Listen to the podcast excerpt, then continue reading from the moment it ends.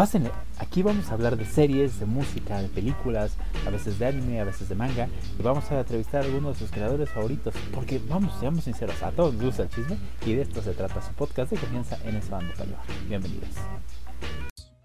En buenos días, más tardes o buenas noches, depende de la hora que nos esté escuchando. Mi nombre es Mario Cárdenas y como siempre es un gusto estar aquí para un episodio más de este podcast de confianza en ese bando para El día de hoy nos trajimos un invitadazo y el él es el, señor Mauricio, Mauricio Jiménez y que nos hable un poquito más acerca de, de quién es y qué hace, de qué la rola. Pues buenos días, tardes, noches, lo que sea. ¿Cómo estamos? Cuéntanos. Este, este, podcast. Pues mira que, que, es un podcast por resistencia, supongo, pero, pero pues está chido. A ver, cuéntanos, Mauricio, ¿quién eres? Tus orígenes eh, secretos, ¿de dónde vienes? Pues yo soy Mauricio Jiménez y digo que soy un poetoide con vocación de clown metido a publicista y lo único que sé hacer es escribir y he tratado de, que eso sea mi, la forma en que, me gano la vida y, y vivo pues. Ya, o sea que y espero que esta palabra no, esto no ofenda porque creo que es un lugar muy común. Tú eres el clásico ejemplo que de músico, poeta y loco todos tenemos un poco. Eh, pues, pues sí, de, hecho podría decirse que, que, sí, pero la parte de música no me, no me pega. Ahí te va mi origen secreto. Yo, yo hago poesía en voz, bueno, principalmente lo que más me gusta hacer es poesía en voz alta. Y es donde me empecé a desarrollar como para escribir. Pero yo hago poesía en voz alta por un secreto eh, yo quería ser eh, trovador de estos este, güeyes que, se, armados con su guitarrita de palo hacían canciones y, pues, pues, era lo que me gustaba, era con lo que crecí, crecí escuchando a Silvio Rodríguez, Luis Eduardo Aute, con Pera digo también a Fernando Delgadillo y a Alejandro Filio, y, pues yo quería hacer de esas cosas, hacer ese tipo de, de payasadas, pero, el gran pero, es que en mi etapa formativa, digas, en la adolescencia, yo tenía novia y entonces no aprendí a tocar la guitarra porque estaba ocupado con otras cosas. Entonces ya no me aventé a aprender la música, pero conocí la obra de un güey que se llamaba, se hacía llamar Chorero en aquellos tiempos, que básicamente se apañaba el mismo escenario de los, de los trovadores y se echaba sus poemas sin guitarra, ¿no? Él decía, si la guitarra es un fusil, yo soy un rolero pacifista. Y este, cuando dije, ah, esto está chingón, ¿no? No, no tengo que aprender a tocar la guitarra para, para treparme ahí a, a, vociferar. Y pues ya me valió madre, ya no aprendí a tocar la guitarra y empecé a escribir mis poesías y, este, y a subirme al escenario con ellas. Y es algo a lo que le agarré mucho, pero mucho gusto, es algo que me gusta mucho hacer. Y, y era una forma en que yo le daba cauce a mi, a mi creatividad, ¿no? A las ganas que tenía de decir algo. Ya ahorita viendo en retrospectiva lo que decía eran muchas pendejadas. pero me atreví, ¿no? Mira, este, viéndolo por ese punto de vista, a todos nos pasa. A todos nos pasa, leemos algo que escribimos porque en algún momento todos tuvimos esa, esa etapa de escribir lo que sentíamos y después lo lees y dices en qué carajos estaba pensando. sí, no, es, es, es, horrible. Yo, yo, empecé escribiendo cuentos y eran unos cuentos que ahorita los veo, que afortunadamente ya que no queda nada de, de copias porque estoy hablando de una era, eh, pues ya existían las computadoras, pero en mi casa no era para comprar una. Entonces yo los escribía en mi máquina de escribir eléctrica súper poderosa no estoy tratando de romantizarlo, era nomás este, la jodidez en la, que, en la que yo empecé a escribir. Entonces, como, como es de una era predigital para mí, ya no existen copias de casi nada de esas babosadas. Pero no son babosadas, Mauricio. Yo creo que es lo parte importante de lo que eres ahora, ¿no?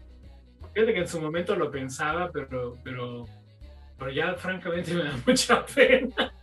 Por eso antes de que venga alguien a decir, no, este güey escribía puras pendejadas, prefiero ser yo quien me diga, no, ella escribía puras pendejadas. ¿no? Y, háganle como quieran. Ya, porque cuando, cuando tú solito eres este, tu peor detractor, pues ya. Si, si yo contra mí, pues los demás me valen madre. Eso sí. Bueno, empiezas con esto. Eh, pero cuéntame, ahonda un poquito más. ¿Cómo es que entras a esto de, de la poesía en voz alta? ¿Sabes al rollero? ¿Te nace? ¿Cómo llegas a, a la poesía en voz alta? pues tenía muchos amigos que querían, eso sí sabían tocar la guitarra y se, se, subían al escenario con sus canciones. Y entonces pues yo estaba como al, eh, al ladito de ellos y fue muy fácil para mí pues incorporarme a eso que siempre había querido, ¿no? apañarme los escenarios, ¿no? Ya ahorita puedo decir que es algo que, que, que muchas veces en la poesía ha sucedido. De entrada, me gusta mucho decir guardando sus, respectivas distancias, que a fin de cuentas es lo mismo que hacían los poetas beat. Pero los poetas beats agarraban los escenarios del jazz. Y entonces, así como pues el jazz es una música mejor que, que, mis amigos trovadores, pues también la poesía beat era, es una poesía mejor a lo que yo hacía, ¿no?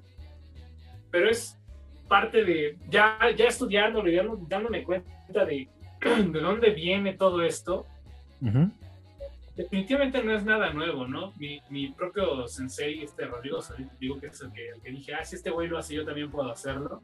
O sea, pues yo estoy copiando al fin de cuentas lo que hacía Biglietti con Benedetti, ¿no? Y, y, y, si te pones a hurgar un poquito, en realidad existen muchos registros de que la poesía agarra el, el escenario o agarra el instrumento de la voz. Y esto tiene muchísimo sentido cuando te pones a pensar que una de las características principales de la poesía es su sonoridad. Una de las características que permanecen es el, el, ritmo. Entonces es algo que suena muy rico y que definitivamente creo que rompe los esquemas de lo que piensa la gente cuando es poesía, cuando piensa en poesía, cuando se pone en el, el comentario, bueno, o, o en la conversación lo que es la poesía. Usualmente la gente ocurren dos cosas. Cuando aquí en México tenemos cierta suerte, la gente piensa en Jaime Sabines, la gente piensa en Pablo Neruda. Cuando tenemos muy mala suerte, piensan en Paco Stanley y está de la chingada, que sea como el referente de muchísimos mexicanos. Pero a fin de cuentas, lo que tienen en, común es justo que, encuentras grabaciones de estos tres personajes, ¿no? Entonces, y, espérate, se te olvida Mariano Osorio. es que ese ya es más para acá y, prefiero no pensar en él porque sí está terrible.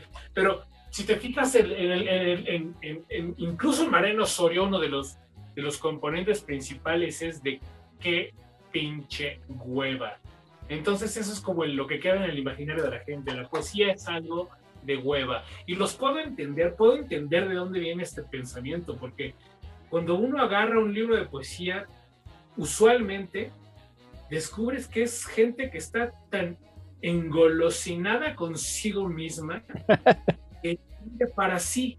Cuando no escriben para sí, escriben como para que otros poetas les lustren el rifle y quedar bien entre ellos. Entonces tienen esta, tienen esta cosa de hacer poesía que solo ellos entiendan o algo que solo se aplaudan entre ellos y aparte sus formas luego son tan aburridas que se pierde algo esencial para mí en la poesía, que es la comunicación, la, el contacto con, con, con, el leyente.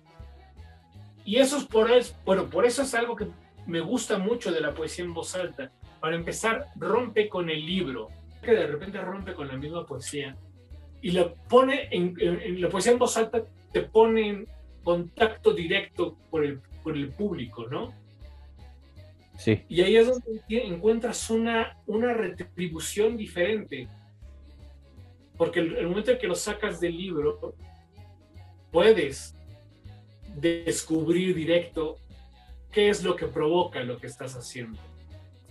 Y al mismo tiempo, la gente se da cuenta de que, bueno, eso que yo pensaba que la poesía tenía que ser aburrida, no tiene por qué ser así. Pero también tiene que ver con la interpretación, ¿no? con la interpretación que le das, el sentimiento que tienes.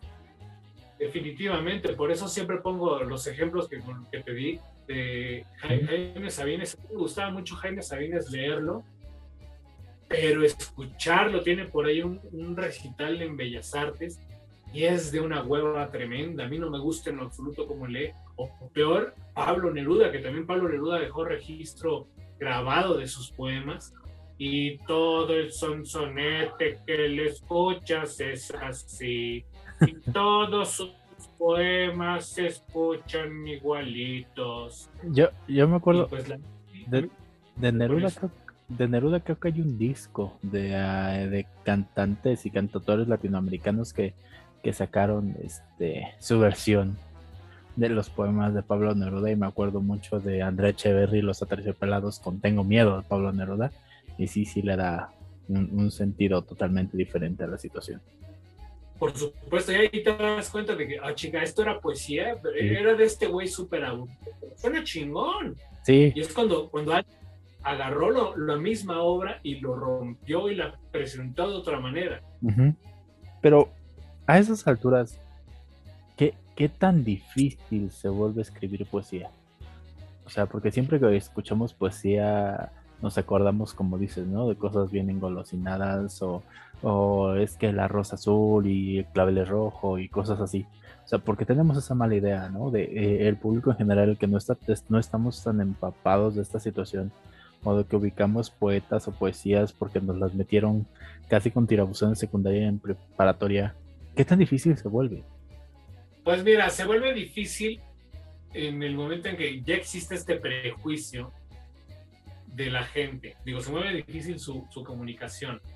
Se vuelve difícil porque la gente no, no, no acostumbra eh, leer o escuchar y no acostumbra, llamémosle con términos comerciales, consumirla. De ahí a que Ah, bueno, se vuelve difícil también que la gente se interese cuando lo primero que nos enseñan de la poesía es que tiene ciertas reglas demasiado estrictas y que no las puede romper, que tiene una rima, que tiene un, eh, una métrica. Entonces, este, yo creo que esas son cosas que, que, como nos la meten a fuerzas en la poesía, digo, en la escuela, y nos hacen aprendernos de una forma tan odiosa como nos hicieron aprender las fórmulas de química, pues la gente no quiere acercarse a eso. Pero cuando conoce el universo libre, que hay otras formas de hacer poesía y que la poesía no depende solamente de esas reglas estrictas que se hacían en, en, que se establecieron hace muchísimos siglos, cuando te das cuenta que lo puedes romper, se vuelve un poquito más interesante y más divertido y te puedes encontrar con que la poesía es algo demasiado lúdico, que es algo con lo que puedes jugar, se puede jugar con el lenguaje, se puede jugar con la palabra, se puede jugar con el idioma y definitivamente eso es más enriquecedor que aprenderte eh, golpes de voz o que la rima consonante, la rima sonante, etcétera. No, sí, es que pues así justo como lo dices, ¿no? O sea, son cosas que nos meten tanto, tanto con repetición o tanto con no, y aparte, pues nos prejuzgan, ¿no? Usted tiene un, poema tiene que ser bonito, un poema tiene que ser de amor,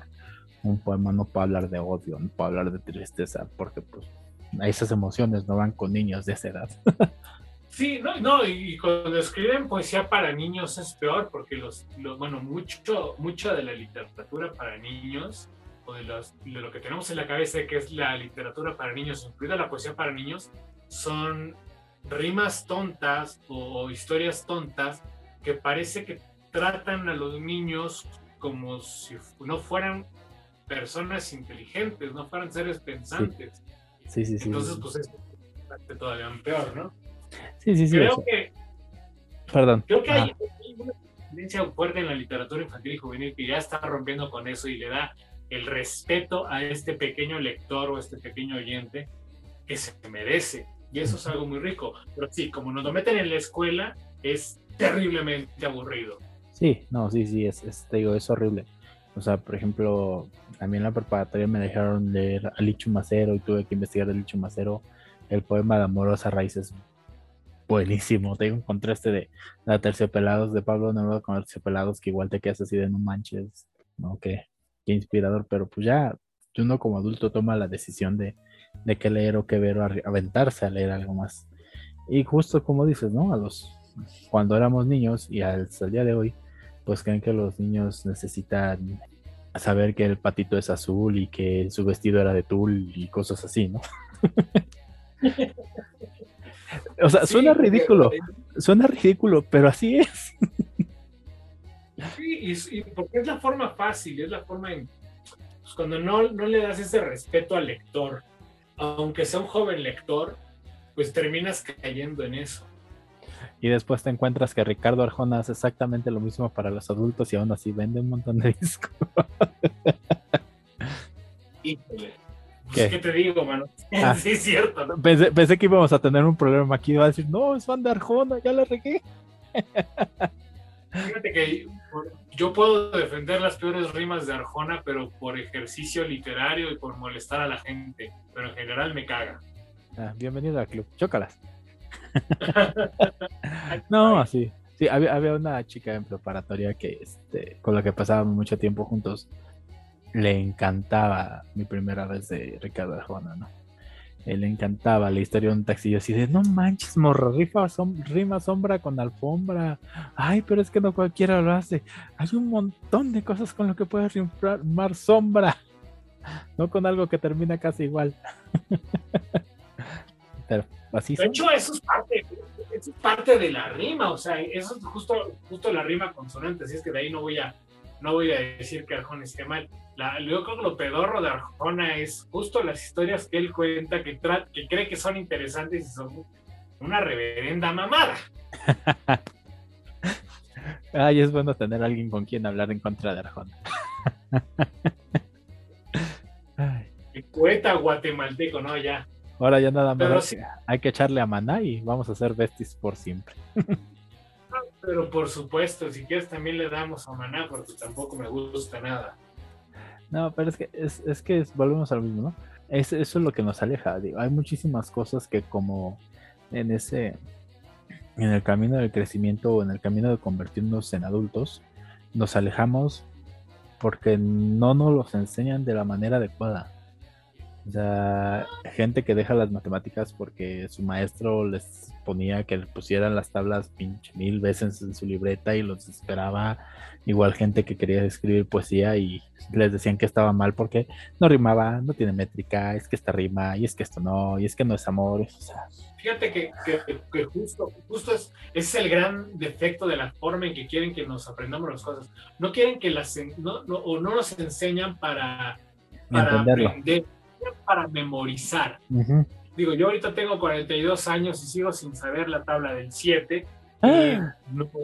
No, me he ido mal, ¿no? Te voy a decir cómo hago la tabla del 7. Mi tabla del 7 es la tabla del 3 más la tabla del 4. O sea, tengo que hacer esta operación en mi cabeza para poder entender que es un 7 por qué. Okay. Porque a fin de cuentas descubrí que así es como funcionan las matemáticas. O sea, no es que te memorices, sino que descubras la forma para resolver un problema. Es que, se, bueno, también se entiende, ¿no? En un salón con 40 alumnos, una maestra no va a tomarse el tiempo de, darse cuenta que cada alumno entiende de una manera diferente, ¿no? Este, yo, yo, por ejemplo, en algún tiempo de regularización y de matemáticas y traían un niño que le ponía las este, tablas de multiplicar y le empezaba a contar debajo de la mesa con sus dedos para que nadie lo viera. Yo así de, ¿qué haces? Y sacaba sus manos y las levantaba y era así de nada. Digo, no, o sea, no te voy a decir nada. Si esa es la manera en que tú lo entiendes, adelante. Si se burlan, si te dicen que, ay, parece niño, parece retrasado, no, no, no, no, no. Es como tú lo entiendes. Si el día de mañana, en vez de estar contando tus dedos abajo de la mesa, vas a tener tus dedos en la cabeza, ya no lo vas a necesitar. Entonces, ese, es el punto también. Pudiste descifrar cómo llegar a la solución de ese problema matemático. Ajá. ¿Qué es lo que nos interesa? Llegué. Ajá. No llegué de la forma que usted me enseñó en su pizarrón durante dos meses repitiéndonos como si no hubiera un mañana. Llegué por mi forma y es el resultado. Exactamente, estoy totalmente de acuerdo con eso y, es uno de los grandes defectos de, de, pues de la forma en que nos educan. Sí. Esta, este, esta mecanicidad en, la, en la educación y en la escuela. ¿Cuál fue la primera vez, cuándo fue la primera vez que te paraste a decir poesía en voz alta? La primera vez, sí, sí, fue por ahí del finales del 2000. Unos amigos tenían un concierto y en un lugar allá por San Ángel y, estaban organizando su concierto con, con, con cancioncitas, tanto propias como de otros. Y, yo dije, ya sabes que me voy a animar, este, maridamos algunos de mis poemas con canciones de ellos o, con, con, con, alguna de Silvio Rodríguez, creo que también estuvo. Y en, en aquel momento eh, me trepé, yo, yo acostumbraba mucho, le, bueno, yo no sabía hacer otra cosa y leía mis poemas y me subía con mi mamotreto, con mi hojita y, y pues memorizarlo era, era, era algo que no me interesaba. Ajá. Y, y, fue la verdad, ahorita también es un poco vergonzoso. Yo me acuerdo que yo, yo, a mí actualmente jamás me vas a ver de traje, ¿no? No tengo un traje no tengo un saco, no tengo nada de eso. Y en aquel momento yo tenía un saco y me puse una camisa y un pantaloncito de vestir porque pues sentía que era como que lo que tenía que hacer ya que iba a leer mis poesías. Entonces fue muy cagado. Y ya de ahí de eso, la segunda vez que me subí al escenario fue ahí en, en Ciudad Universitaria, se hizo, la verdad ni siquiera me acuerdo por qué estábamos protestando, pero se hizo una, un, un toquín protesta en, junto a la biblioteca central, ahí juntito a Filo. Y entonces este, en el techito que está ahí en Ciudad Universitaria se montaron un templete, pusieron bocinas, micrófonos y, se hizo el desfile de aguerridos, de, gente que levanta el puño y dice cosas interesantes. Y mis amigos con sus cancioncitas y yo con mis poemas. Yo me acuerdo mucho que, que me tocó antecito de Paco Barrios el Mastuerzo Ahora. Y lo que me eché fue un poema de amor súper cursica, pero lo acababa de escribir, yo estaba muy contento con él.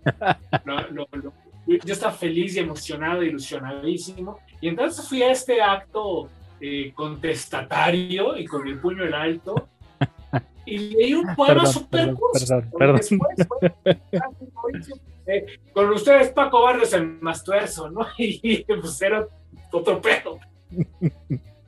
Ay, un giro de 270 grados, mano. Sí, bueno, pero digo, fueron mis pininos, ¿no? Ya con el tiempo aprendí, eh, aprendí más recursos escénicos. Ya actualmente estoy un poco oxidado, entonces de repente sí, cuando, cuando llego a tener algo, sí agarro el celular porque ahí los tengo pues, mis poemas, ¿no? Ya es, la tecnología nos ayuda mucho.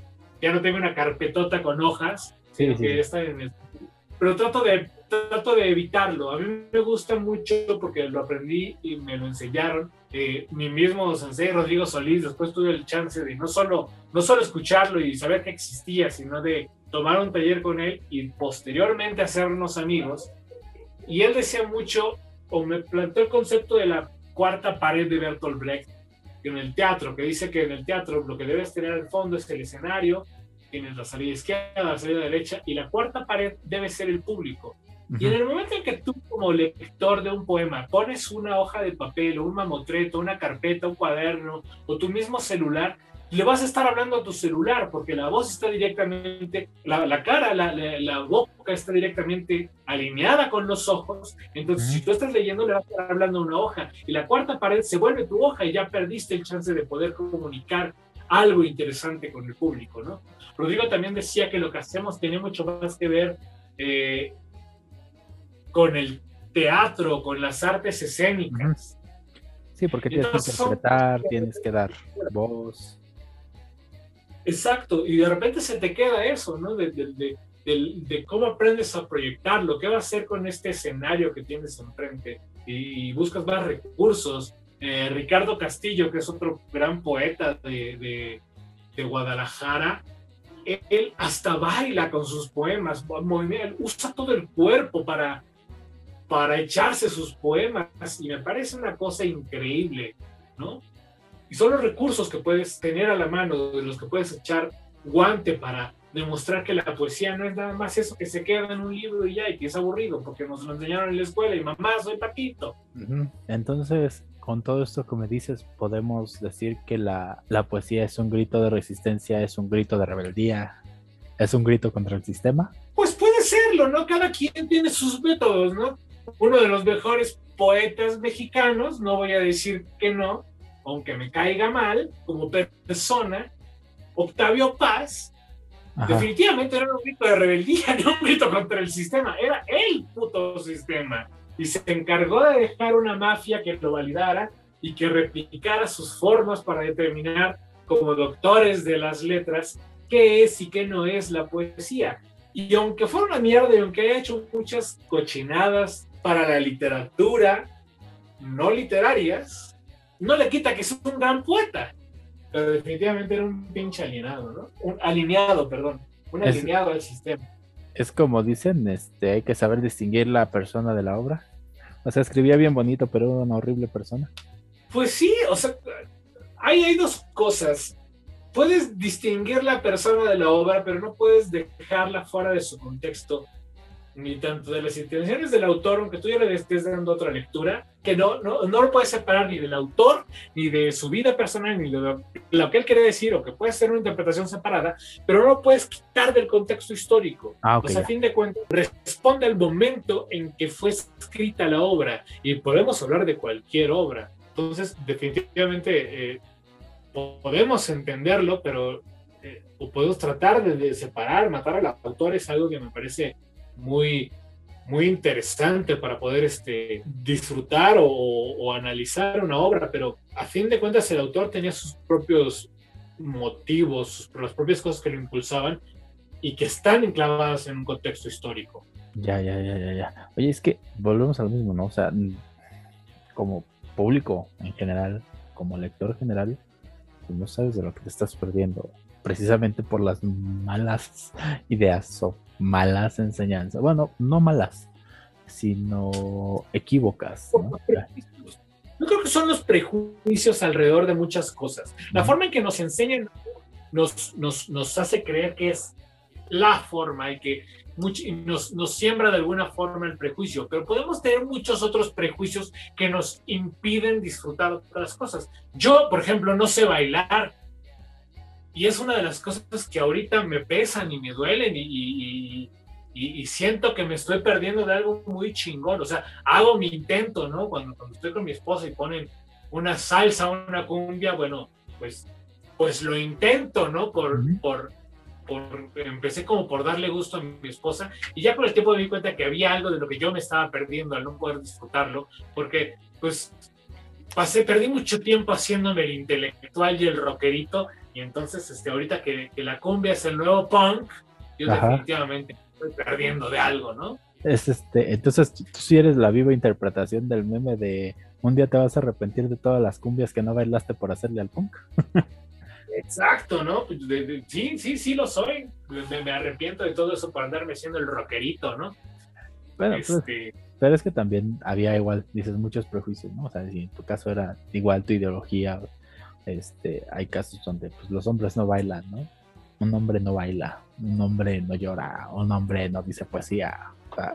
igual hay un montón de prejuicios más allá de, de, un salón de clases, ¿no? Sino de la sociedad misma. Entonces, si algún día tú llegaste, si, algún día tú llegaste a tu casa a decir, ay, voy a vivir de poesía, te aseguro que más de uno te dijo, te vas a morir de hambre. Pues digamos que es algo que siempre supe. Eh, el chiste es para ustedes, yo ya lo sabía. no, no es este, ni siquiera ahorita, o sea, no, no puedo imaginarme a alguien que viva actualmente bien de la poesía en sí. Y estoy casi seguro que muchos de los de la gente que creemos que vive de la poesía, en realidad vivió muchos años de ser funcionario del gobierno, de ser ahijado de paz, de papás que tenían dinero, de palancas y conectes que les daban puestos de, aviador. O sea, difícilmente creo que haya alguien que pueda en México vivir de la poesía. Se vive otras cosas, aunque sea el, apoyo de papá y mamá, pero no de poesía, porque la poesía no es algo que te deje. Es que eh, platicábamos con Memo Guerrero y, y sí es cierto, ¿no? La, el sector cultural aquí en México está horrible. O sea, no, no hay pagan los apoyos, las becas que llega a ver se las reparten entre las personas que conocen. Entonces, pues está fregado el asunto. No, y sí, y, mira, te, voy a ser sincero, esto no quiere decir que yo no haya ganado dinero con, la poesía. A mí hace mucho que no me pasa, pero cuando estuve programado en el Festival Poesía en Voz Alta en Casa del Lago, ahí y ahí me pagaron. Y de repente me, me llevaron con, con, me llevaban de Casa del Lago a, al Festival de Poesía en Voz Alta, bueno, Poesía en Voz Alta itinerante, que íbamos a escuelas y de la UNAM y, nos pedíamos espacios, pedíamos micrófonos y también eso era pagado. Entonces para mí era muy cagado que de repente eh, eh, la máxima casa de estudios extendiera un cheque a mi nombre por haber ido a, a ladrar poesía. Obviamente esto era tan algo que era imposible que yo sostuviera una familia o a mí mismo con eso. Era este, me están pagando por contar mis traumas en voz alta, yay. ¿Cómo, cómo, cómo? Me, me están pagando por contar mis traumas en voz alta, yay. Más o menos, ¿eh?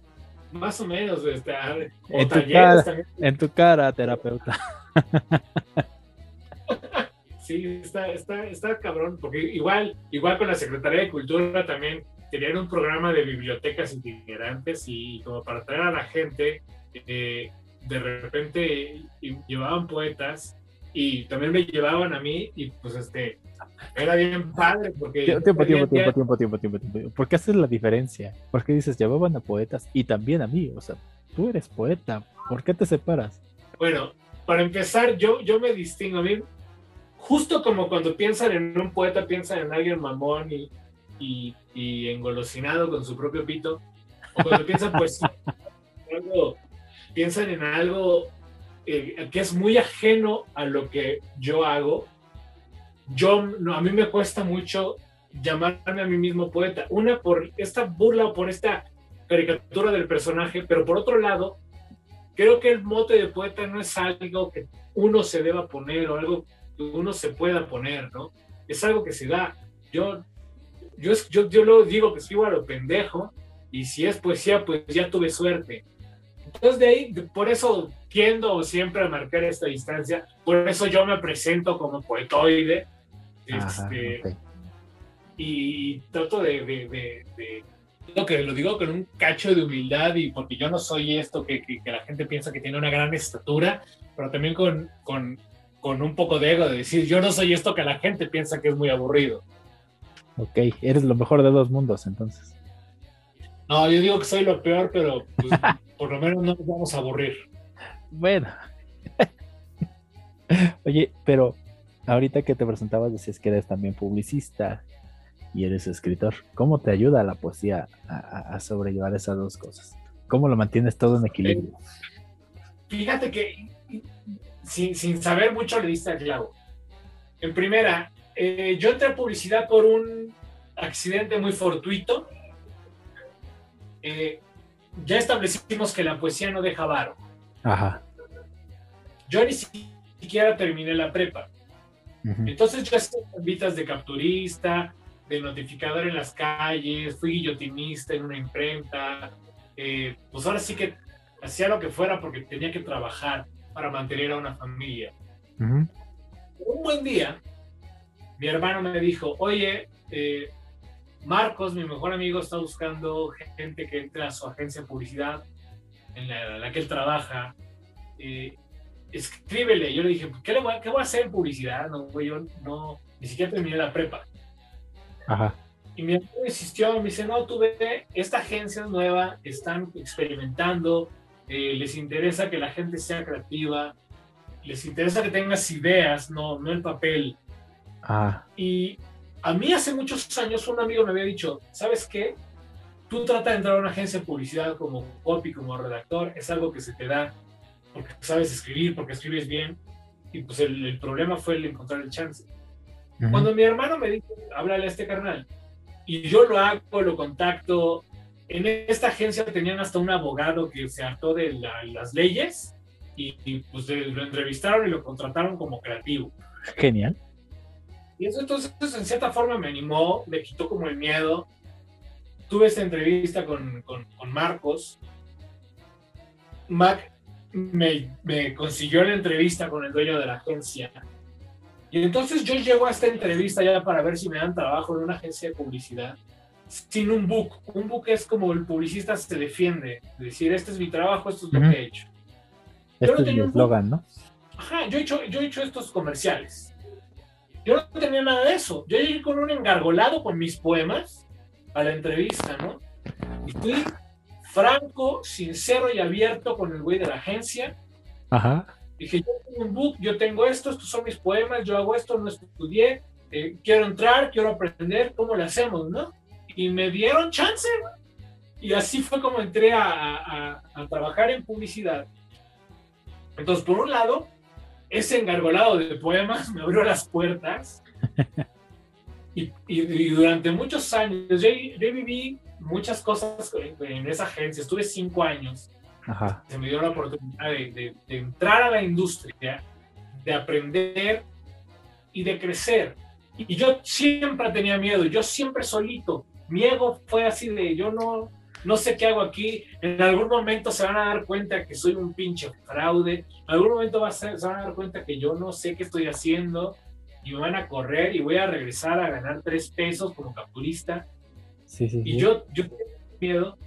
Y un día descubrí que el cabrón de la agencia me presumía como el poeta. Parte de su de ventas de la agencia no, es que tenemos un poeta. Poeta. Entonces, todos mis miedos fue así de, ah, chinga. O sea, que el único pendejo que no cree en mí soy yo. Como todos en esta vida. Pues sí, ¿no? O sea, cuando yo leí sobre el síndrome del impostor, dije, sí, a huevo, este soy. ¿O no? Espero que no se den cuenta.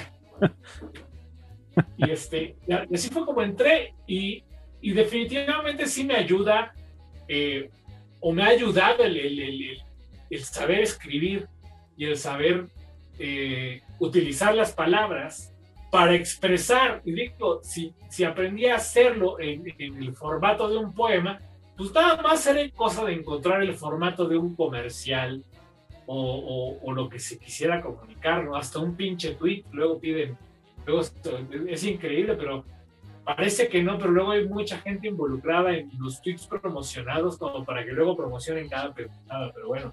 Ajá, sí, sí, sí, sí, sí. Y así fue como, como me pude defender. Y por otro lado, ya estando en, en, la publicidad, no tienes idea, o, o, bueno, tal vez la tienes, no sé, pero la publicidad está llena de gente muy frustrada. No digo que todos, pero sí hay muchísima banda muy frustrada. Y yo no, porque para mí la publicidad era nada más un trabajo, o es nada más un trabajo. Y en cambio, mucha gente cuando trabaja con las ideas o cuando trabaja con la creatividad, pone de su misma alma, de su propio corazón, todo lo que tiene.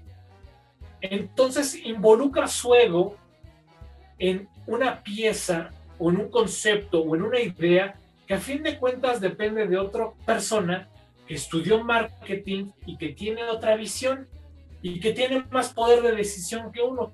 Entonces, cuando le vas poniendo todo el corazón y todo el alma y todo el espíritu en tu idea, y llega un güey que estudió marketing y te dice, no me gusta, o sí, pero cámbiale todo esto, no mames, les destrozas el ego, les destrozas el corazón. Sí, pero métele más diseño. Sí, pero no mames, o sea, Exacto, lo mismo pasa con los diseñadores, ¿no? O sea, estudiaron algo o encontraron la forma en que sea más chingón y llega un güey y lo destrozas sí. muchas veces nada más porque tiene el chance de hablar. Sí. Porque tiene, tiene el chance de opinar y creen que tienen la obligación de hacerlo, es como Facebook. Ajá. Sí, sí, sí, sí, sí. No, pues, Facebook no les paga. Sí, pero eh, sí, ¿no? Es este, como el clásico, el cliente siempre tiene la razón, ¿no? Oiga, señora, pero pues su negocio, su negocio es de tacos, ¿qué tiene que ver el reggaetón en esto? No me importa, métalo ahí. Métalo, porque es lo que está de moda. Es lo que está de moda, es lo que vende. Metan al Sex Buchón y a la Fiona Buchona. Huevo, con eso vende. Pues ojalá yo, pero estamos violando derechos, no importa, tú ponle. Tú ponle. Ya no tiene la misma ropa, ya no es el mismo personaje, tú dale huevo.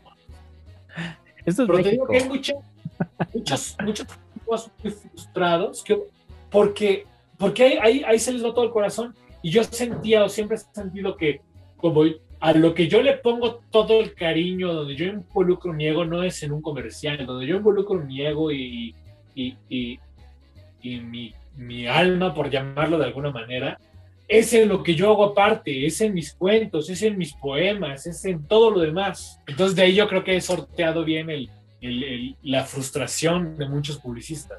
Porque te, ahora sí que tú lo ves como un trabajo, ¿no? O sea, pues eso sí, o sea, sí me da, de comer, sí, tengo que pensarle en esto, sí, pero pues es un trabajo, ¿no? Tengo, un amigo poeta también que lo dice muy, muy, muy bonito. Hay cosas que hacemos para comer y hay cosas que hacemos para vivir.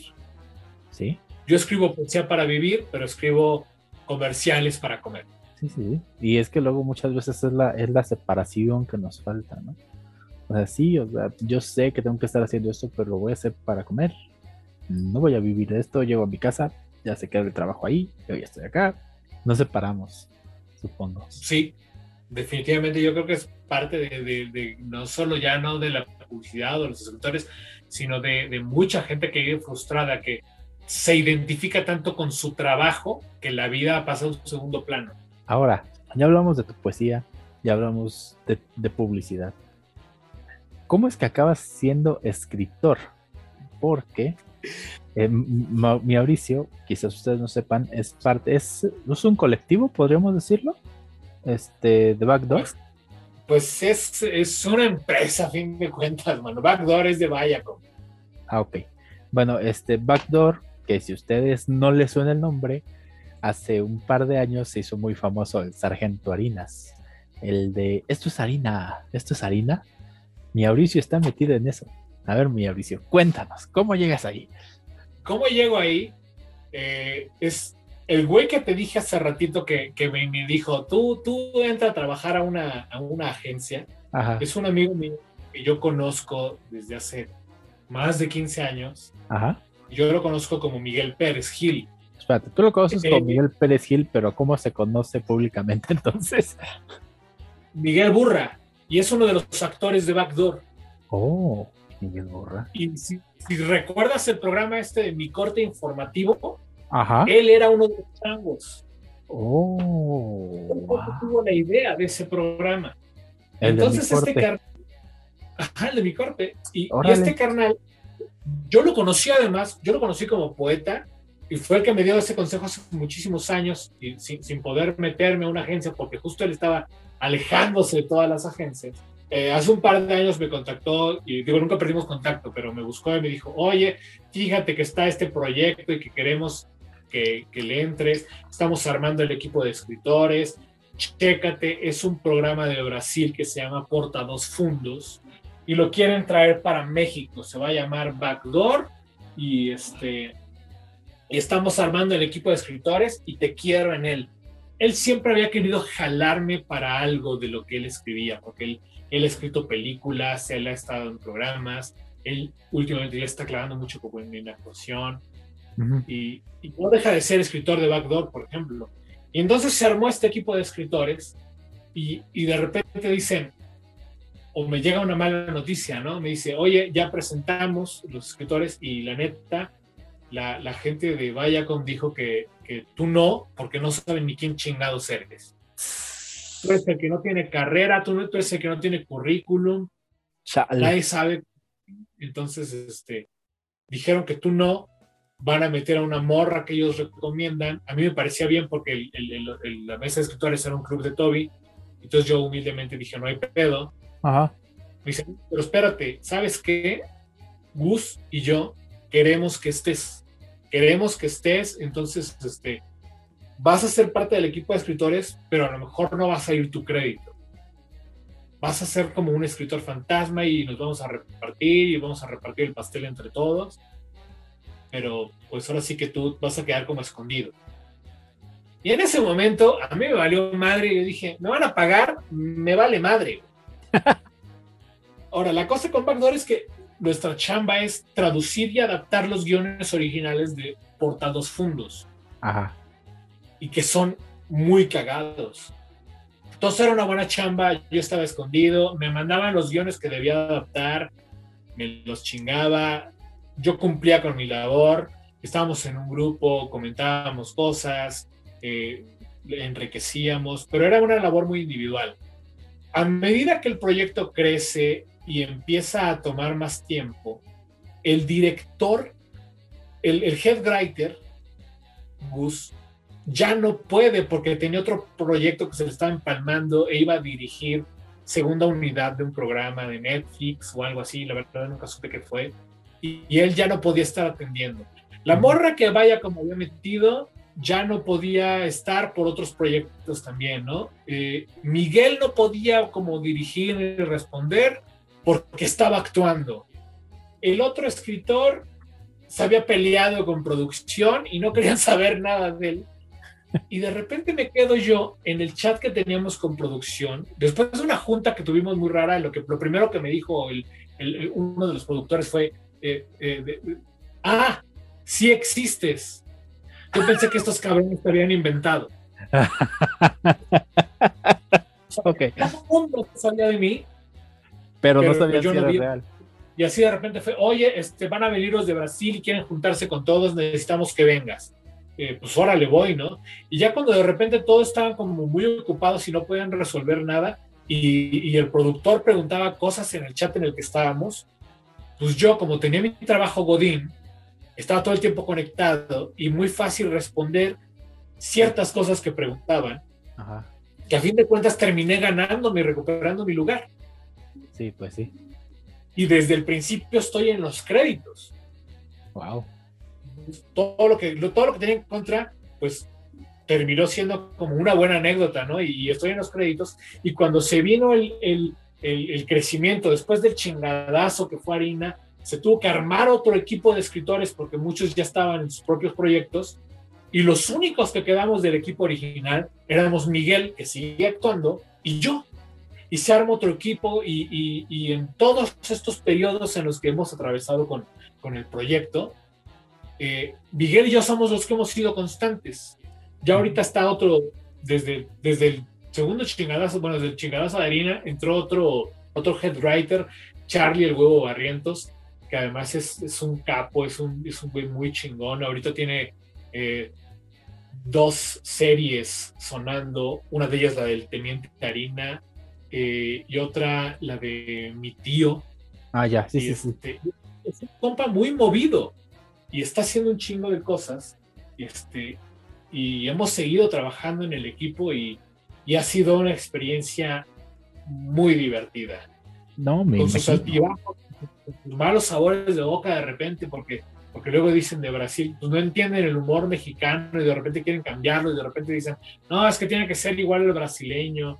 Y, para mí, por ejemplo, es una pendejada. Si tú ves el sketch original de Brasil, de Harina, no tiene nada que ver con el mexicano. Es un personaje total y completamente distinto que cuando se adaptó el de México, se supo adaptar bien y se supo hacer muy, muy chingón y muy, muy divertido, la neta. No, la neta sí, o sea, yo, yo me acuerdo cuando, cuando esto se hizo viral, porque creo que cuando, cuando lo del Teniente Harina se hizo viral, todavía no existía esto de The Backdoor, sino que se estaba como que pasando. O sea, incluso llegó a, a, decirse que era algo real, ¿no? O sea, que, que todo este sketch era real. ¿no? Porque inclusive a mí en WhatsApp me llegó, me llegó bastantes veces el, no manches, es que ve lo que están haciendo y cómo pueden hacer esto. Y así de, no, esto no es real. ¿O sí es real? No, no es real. No, sí es real. No, no es real. Entonces, es, la magia del cámara en mano, ¿no? Que parece que es así. Pero no, sí. De hecho, ya, ya, yo ya a mí ya me había llegado parte de la familia a decirme, oye, güey, tú eres el Mauricio Jiménez que está aquí en los créditos. Porque eso, eso le pasó, se empezaron a viralizar por WhatsApp. Ajá, sí, sí, sí. Y eso creo que, creo que fue lo que les pegó, porque te digo, muchos grupos lo compartían así como que, vean, la policía de México, lo que hace, que quién sabe qué, nos está dejando mal y no sé qué tanto. Y así de, no, pero es que esto no es real. O sea, neta no es real. O sea, no creo que esto esté pasando. Pero ya después, cuando empiezas a ver toda la cantidad de, material que sacan o los clips que yo he llegado a ver en Facebook o en Twitter, es de no manches, o sea, qué, cantidad y qué calidad de, comedia, ¿no? Me acuerdo mucho de del de la Virgen de Guadalupe leyendo tweets. De no manches, o sea, la Virgen de Guadalupe es morena, tiene 15 años y se embarazó y es mamá soltera. ¿Qué? ¿Dónde estudiaba en el Conalep? Y te casi de, no manches. O sea, no lo ves así. O el cuate que, este, que trae el SAP activado y que en vez de decir sándwich dice emparedado. Y en vez de decir Ah, ya es cáspita. no, no, no, no. o es sea, es, es, es, es increíble. Y ahora con la serie esta de harina que está que en Prime Video o en Paramount. Eh, creo que en Prime. O sea, neta. La verdad, yo no lo he visto. ¿No? No, no lo he visto. No me he dado el tiempo de verlo. Yo tengo ganas de verla. No, la- he, esta- he estado checando muchas recomendaciones en, en TikTok y en todo un montón de lados de que nada está bien buena. Y muchos preguntan, he visto muchos este, contactos en común, no puedo decir amigos porque no nos hemos tratado mucho, contactos en común que salta la misma pregunta. ¿Quién está detrás de Harina? ¿Por qué no aparecen los créditos de Harina? ¿Quién está detrás de Harina? Ha de ser otro escritor fantasma. Ahora, según yo, según yo sí aparece en los créditos, pero, o sea, del sketch original, el sketch original es brasileño Ajá. y se adaptó y la adaptación fue, fue hecha por Gus y, y, y le dio como al clavo, Sí, sin quererlo, le cambió absolutamente toda, toda la personalidad al, al teniente, porque si tú ves los sketches originales de Brasil, el teniente Pesaña eh, es una cosa muy distinta, es un corruptazo, es un cínico, es un cabrón, ajá, eh, coludido con narco, corrupto y culero ajá, eh, malo matón. Y de repente el teniente Harina de México, que, que su, su nombre oficial es Edson Prieto, ajá, Edson eh, es otra cosa. Este Sí. cabrón es dicharachero, bailador, cumbiarón. Sí es corrupto, pero pendejo, no gandalla, no es culero. Entonces, de repente, sin querer, se le cambió completamente la personalidad. Y eso nos ha dado unos dolores de cabeza al tratar de adaptar este personaje con un que de repente es un corruptazo Ajá, y culero, con este güey que es buen pedo y está ingenuo. ajá, Y entonces, por ahí vi- vino, o sea, la, la serie de Harina tuvo como varios tratamientos, desde que fue chingadazo con el, con el sketch, ajá. eh, se trató de, de darle algo más y se, se estuvieron dando vueltas, se enlató, se dejó, se olvidó, se hicieron tratamientos de guion, se cambiaron equipos de guion. eh, al final terminaron como rescatándolo todo, este, uno de los escritores de Brasil, eh, nuestro head writer Charlie Huevo Barrientos y Miguel Pérez Burra. Entre ellos terminaron dándole la forma que tiene actualmente la serie, porque fue como lo que, lo, lo- lo que, lo que los llevó el proceso. Pero entonces, por ejemplo, a diferencia de, de The Back Door, Harina sí es completamente original. Ajá, o sea, sí, no, porque de todos modos están las ideas de Brasil y creo que también se involucró escritores de argentinos, porque justo ahorita estamos eh, experimentando entre escritores de Argentina, porque parte del- de lo que le interesa a Brasil es que exista un poco más, a fin de cuentas nuestro humor mexicano ya es, es pues es este muy predominante y, y- y- y no, no atiende de la misma manera al resto de Latinoamérica. Y Sí, en eso es algo que yo creo que en México nos hemos eh, dejado de ver, ¿no? Que de repente nuestros productos culturales llegan hacia el sur, pero no tienen el mismo impacto que aquí. Como que ya le entienden, porque pues años de recibir los pinches doblajes de los Simpsons te hacen entender el humor mexicano. Años de, de- de retransmisiones de Chespirito, pues ya los hacen como hablamos. ¿no? Pues, pues, Sí. Mira, a mí también guacala, pero no tienes idea de cómo. O sea, Sí, dicen, sí. porque yo no salido del país, que cuando vas a Chile y dices que eres mexicano, dicen, ah, como el chavo, este, te da la chiripiolca y no sé qué chingado, ¿no? Ajá, sí, sí, sí, sí, o sea, está padre que te reconozcan, pero no está padre que te reconozcan por eso. Por ese producto, no, definitivamente. sí, sí, no, no, no, no, no. No, aquí fíjate que por ejemplo aquí en casa era, era la discusión de, de diario, ¿no? Este, mi mamá quería que viéramos el chavo porque era humor blanco, humor sano y muy familiar, y nosotros queríamos ver los Simpsons, entonces así como que, "Eh, ah, eh, eh". el estirones. Y enos aquí. Sí, definitivamente. Así pasa creen que. Cuando satanizan algo, porque eso le pasó a los Simpsons, ¿no? Sí. Estaba satanizado por nuestros papás. Nosotros, nosotros queríamos ver todo lo que la iglesia no quería que viéramos. Veíamos Dragon Ball Sí. Z, veíamos Sailor Moon, veíamos Sakura Card Captors, veíamos Ranma y medio. Entonces, todo lo que la iglesia no quería que viéramos, lo veíamos. Ah, huevo, oye, que caballeros del zodiaco, ¿no? Que además eran súper violentos, decían los papás. No, y es que ese es el tarot, son los horóscopos, eso es del diablo. No, no, no. Traigan a sus niños al catecismo. Son, son, las cosas que a fin de cuentas nos construyen. Y ni hablemos de los Nintendos, porque nomás te emboban. Sí, no, no, no.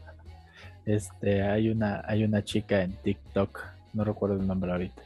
Tiene un personaje de una psicóloga que todo le parece satánico una niña vestida de azul, ay no, es que ya se les metió el, lesbi el.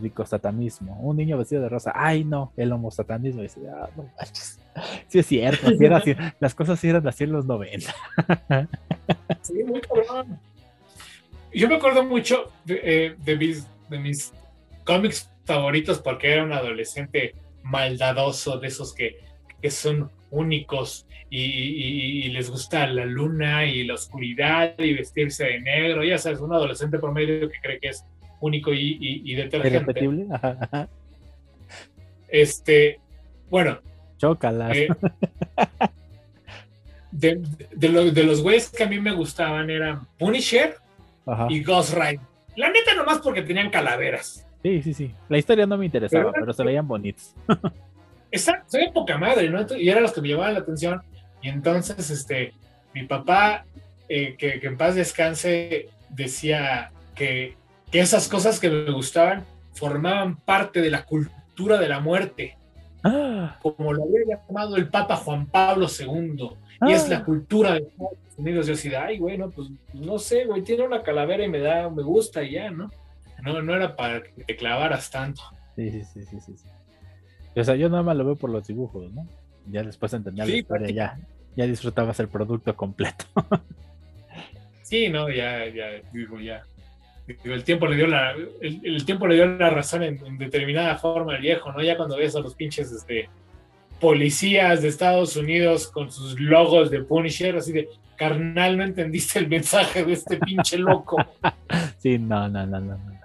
no, no. Es este como cuando sale cualquier gringo a decir que eh, me acuerdo mucho de Super Mario Odyssey cuando lo anunciaron que en la portada del, en la caja del videojuego venía Mario con zarape y sombrero y todos de no manches, Mario con zarape y sombrero, qué chido. Y no faltó un norteamericano, Social Justice Warrior, que dijo, es que eso es apropiación cultural, es que eso está mal. Y hicieron su change.org para quitarlo porque era apropiación cultural y ellos se pusieron su, su medallita de hice algo bueno por el mundo y todos así de no manches, el barrito este para todo. Básicamente así. Sí, exacto. Qué, bueno que no lo lograron porque a mí me gusta. Sí. A mí me gusta el modo con zarape. Sí, está buenísimo.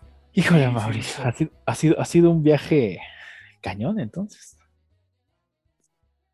Pues y, muy divertido. La neta es que me he divertido un chingo haciendo lo que hago. Eh, encontré la forma, a fin de cuentas, de, poder eh, vivir y sobrevivir y, alimentar a mi familia con, con lo único que sé hacer, que es escribir bonito. Pero creo que es importante, ¿no? Hace alguien me daba un consejo muy curioso ese tiempo de que buscaras trabajar en aquello que te apasiona para que no trabajaras nunca. Tenía la mitad de, este, de razón, pero quién sabe. Entonces, pues podríamos decir que tú eres el ejemplo, ¿no? Estás trabajando de lo que te gusta. ¿Qué más quieres? Ah, no, pues sí, ¿no? Porque yo por eso digo, mira, como a mí me gusta mucho escribir, yo por eso prefiero decir que me pagan por hacer corajes con clientes, me pagan por pelearme con mi director creativo, me pagan por estar conectado a Zoom, pero este... Híjole, te tengo, una, mala noticia. ya sé. Ahora voy a tener que decir que me pagan por pasar un par de horas en el tráfico. Sí. No, no, o sea, yo no me refería a que vas a regresar a la oficina, sino que estamos en Zoom y no estás trabajando y no, no, no creo que ah. recibas un pago por esto. Mira, mira, este, eh, si, si, recibo dos followers está chingón. Híjole. no, pero... Me das un follow para darme follow, ¿no? Ya. No, ya, ya nos seguimos desde hace mucho, mi audicio. Ya, ya, ya, tiene tiempo que, que, de una u otra manera y nos molestamos en internet. Ahí andamos. Sí. Aunque pienses que soy el, el patrón de Guaco. Neta que sí, siempre tuve esa idea. Y hasta el día de, de hecho, el, estamos grabando esto viernes, el sábado pasado fue la mole, está aquí en el World Trade Center. Y me puse a platicar con Waco. Le digo, ¿qué crees? Dice, ¿qué? Dice, ya tengo, este, como igual aproveché para saludar a muchos amigos ahí en la mole, también aprovecho para decirles, oye, ¿sabes qué? Tengo un podcast, me gustaría entrevistarte, este, ¿qué tal? ¿Jalas? ¿Te pandeas? ¿Qué onda? Ya les contaba grosso modo cómo estaba el asunto y todo. No, pues sí, este, mándame mensaje y lo arreglamos. Y le digo, Waco, ¿y a quién crees que voy a tener de invitado en esta, esta quincena? Digo, ¿quién? ¿A tu jefe? ¿A cuál jefe? Pues a tu jefe. ¿A cuál? Digo, pues a mi Mauricio. Él no era mi jefe. ¿Seguro? Neta, me lo juras. Y de hecho él me, dijo que, tenías una historia de cuando te volviste viral. De que en algún momento te volviste viral porque te llegó un mensaje de estos tipo, soy el, presidente, el, el príncipe de Nigeria y quiero huir de mi país, pero quiero sacar mi dinero y necesito que me apoyes haciéndome un depósito. Y yo te voy a regresar 3 millones de dólares a favor y no sé qué tanto.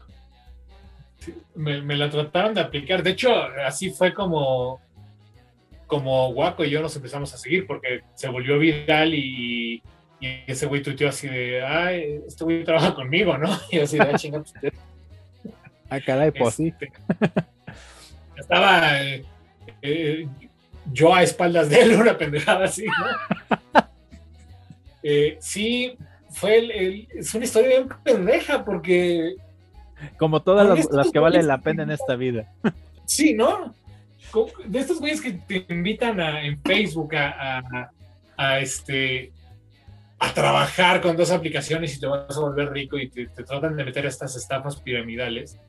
Yo me divertía mucho como dándoles entrada y escuchándolos y luego volteándolos y balconeándolos porque pues a mí me parece demasiado ruin que es banda que trata de apalancarse en la necesidad de la gente en dos cosas, en los sueños y la necesidad de la gente. Los sueños es porque quieres valor fácil y rápido, pero también hay un chingo de gente que tiene la necesidad de trabajar porque, porque vivimos en este cochino sistema que para todo te pide dinero. Y aquí en el sistema el dinero lo tienes que obtener trabajando, entonces necesitas trabajo y estos cabrones abusan de eso y abusan de la ingenuidad y, de, este, de todo ese rollo y me caga.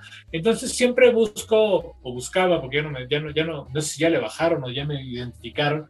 Eh, es que se dieron cuenta que no tienes mentalidad de tiburón ni hueles a chocolate. A lo mejor, ¿no? Eh, buscaba darle la vuelta y, balconearlos, ¿no? Y les tomaba capturas de pantalla y ponía como son. Y ya de repente ya hasta identificaba sus, sus métodos, ¿no? Sus fotos de perfil, cómo a huevo tienen este eh, el rollo ganador y, un, discurso de, pues, sigue tus sueños y tus sueños te terminarán persiguiendo. Y, yo estuve en Dubai y hoteles y como si tuvieran la gran vida, ¿no? Ajá. Ya lo tenía como identificado. Entonces cada vez que me abordaba un cabrón de estos en, en Facebook, yo les hacía la plática y terminaba como burlándome y exponiéndonos. Y un día recibo esto de que era, era diferente, que no era estas pirámides, pero era la estafa de la carta nigeriana, bueno, como la carta nigeriana. Así de, eh, hoy este, eh, es usted pariente de no sé quién chingados que murió y este, queremos depositarle, pero tenemos, digo, la neta, no pensé que fuera a llevar tan lejos. Eh, sí se volvió medio viral. Eh, me empezó a seguir gente de, no solo, fue, fue además como fue por oleadas, porque duró tanto, duró todo el día que yo me estuve cotorreando a este estafador o estafadora, no sé, que terminó siendo como historia de amor, porque estafador, eh, terminó siendo como historia de amor, porque como que yo terminé como tirándole la onda, eh, y como están quiere engancharte, pues como que me dio entrada y fue una gran pendejada, pero fue mucho tiempo, o sea, fue día y medio que estuvimos mensajeándonos en lo que esperaba que yo le depositara y yo le hablaba de lo que íbamos a hacer y dónde nos íbamos a ir. Y, y, fue día y medio. Entonces duró tanto tiempo que de repente los usos horarios se fueron moviendo y se fue viralizando y de repente yo tenía gente que me empezó a seguir de otras partes de Latinoamérica y como estaba en español en la noche se me empezaron a seguir gente de España y fue una locura muy pendeja. Santa Virgen de los apachurrados. Puta, sí, y este, y, y la neta es, de repente todavía cuando alguien cuenta una historia de estafa, no falta el güey que dice, ah, como le pasó a arroba Mauricio, ¿no? Y, y recuerdan el, el incidente con, con, mi enamorada Mary Pats. me, acordé mucho de, de, Los Simpsons, hiciste que me acordara mucho de Los Simpsons. De igual cuando van a un curso de estos para ahorrar dinero y el cuate les pone una foto. ¿Se ven esa foto mía? Ahorita que decías que ya lo sabías identificar. Vean esta foto mía, estoy en un yate y me veo bien, pero ahí murieron ocho personas y todos. ¡ah! Y ven todas esas mujeres, antes eran hombres. ¡ah! como que sí, me imagino la situación así. Mauricio, ya para ir cerrando, hay una parte que no te conté al, inicio de, empezar a grabar todo esto y creo que debía hacerlo. Este, suelo pedirle a las personas, a los creadores que tengo aquí de invitados, que dejen cinco consejos para la gente que quiera aventarse a crear algo. Este, ya pueden ser consejos o pueden ser cosas que a ti te hubiera gustado que en tu momento te dijeran, ¿no? O sea, no hagas esto, no hagas esto, este, no avientes a pequeño Timmy al pozo, cosas así, o sea, que pues me gustaría que, nos dejaras cinco consejos así. nos van a hacer como, como lo que se va ocurriendo. Entonces sí, sí, sí, sí, sí, sí, sí, Yo no, no me considero alguien a quien, a quien yo mismo le pediría un consejo. Pero creo que el, el, el que más me sirvió que me dieron en algún momento, porque aunque me escuches hablar mucho, yo de morro era un güey muy tímido que, no confiaba en sí mismo. Y ahora ya no confío, digo, en muchos, en muchos aspectos sigo sin confiar en mí mismo, pero ya no se dan cuenta tan fácil. Entonces, un consejo que me dio hace, hace muchos años fue que me hacía falta arrojo y ese arrojo de atreverme a hacer las cosas en las que creo. Entonces, definitivamente ese sería uno, uno de los consejos, ¿no? Si tú crees en algo, aviéntate, intenta hacerlo, eh, pruébalo. Creo que ese sería el, más valioso, lo que a, mí me sirvió en su momento mucho. Eh, y si la cagas, te levantas, no hay pedo. Y si no te sale, pues lo vuelves a intentar. Eh, si quieres vivir del arte, búscate un trabajo. Ese es otro consejo. Si quieres vivir del arte, chingón, búscate un trabajo, ¿no? Porque está cabrón vivir del arte. No, no, no es por desanimar a nadie, pero si la pegas, es mejor que te pegue cuando tenías algo seguro, cuando no tuviste que pasar hambre ni sufrir. No, yo no creo que el arte tenga que ser sufrimiento a huevo, aunque nos han romantizado con esta imagen del artista jodido yo no creo que tenga que ser así. Pero si no naciste rico, va a estar cabrón. Entonces, este, yo sí aconsejo tener un trabajo de día, una doble personalidad, porque por lo mismo Guaco no sabía que trabajábamos en el mismo lugar, ¿no? Para Guaco yo era un copy y ese güey, hasta que pasó lo de la, lo de la estafa y lo de, lo de la viralización, no supo que yo era poeta. Entonces yo como mantenía esta identidad secreta eh, pues... De día soy una, pero de noche soy otra. Ándale, aventurera. Eh, otro de los Pensaba más en Fiona. no estoy tan guapo. No, sé.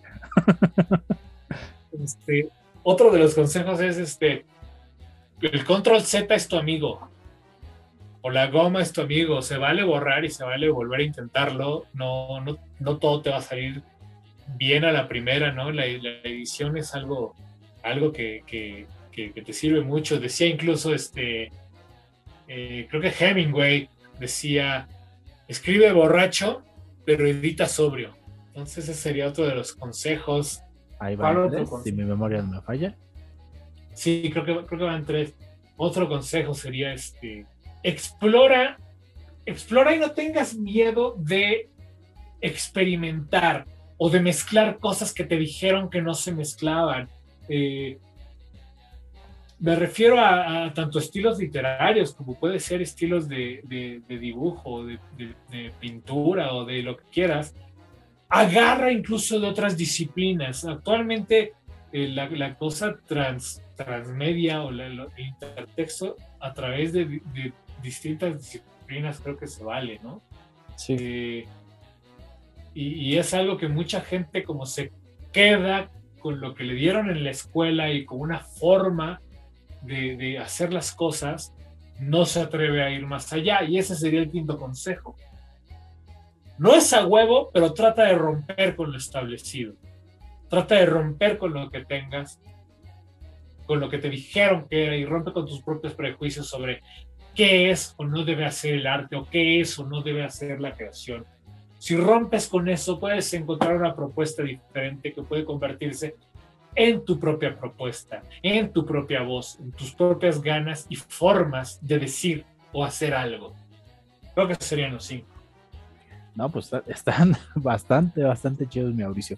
Pues dinos, ¿dónde te leemos? ¿Dónde te leen? ¿Dónde te siguen? ¿Dónde checan tu trabajo?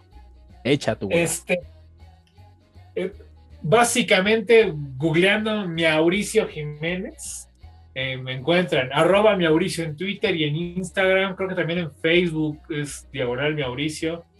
Eh, pero Mauricio Jiménez, ojo, no vayan a poner Mauricio Jiménez porque les va a salir un montón de gente y un montón de pendejos porque tengo uno de los nombres más comunes del mundo, además tiene un chingo de gente estúpida que no sabe cuál es su correo y dan el mío. Entonces... Perdón. No, no, no, justo por eso, justo por eso este, ya hasta mi nombre, mi nombre de pluma, mi nombre de, escritores, mi Mauricio Jiménez, porque, porque hay un pinche dentista y un cirujano plástico y un actor, un director de teatro que tiene mucha más carrera que yo. Entonces, este, para que no se vayan a confundir con todos esos homónimos, este, pues mejor Mejor directo, mi Mauricio Jiménez, servidor y amigo. No, no, no queremos a los académicos, queremos al exitoso. Entonces, mi Mauricio Jiménez en Google. Ya, muchas gracias. Si no es un homónimo, pendejo, y no. Ya, güey, ya está, hasta hay un, un, gato, un gato, me etiquetan en Instagram como un gato, güey. Ay, bueno, la vida de un escritor es una montaña rusa de emociones. En fin, es lo que me tocó vivir. Pues, mano, muchísimas gracias. La verdad, me divertí muchísimo grabando esto. Fue, fue, fue un episodio muy divertido grabar esto. Este, estar contigo, platicando y echando chistes de Pues qué chingón, muchas gracias por la invitación y espero ver este, que, hayamos sorteado felizmente los problemas técnicos que tuvimos. Ah, no te preocupes, eso se arregla con un poquito de pues amigos, muchísimas gracias. Eh, este, nos vemos en 15 días con un nuevo invitado. Muchísimas gracias. Hasta luego. Gracias por acompañarnos en este episodio. Nos vemos a la próxima. Recuerda seguir las redes sociales del programa y ahí dejen un mensajito si tienen alguna duda, comentario o sugerencia. Adiós.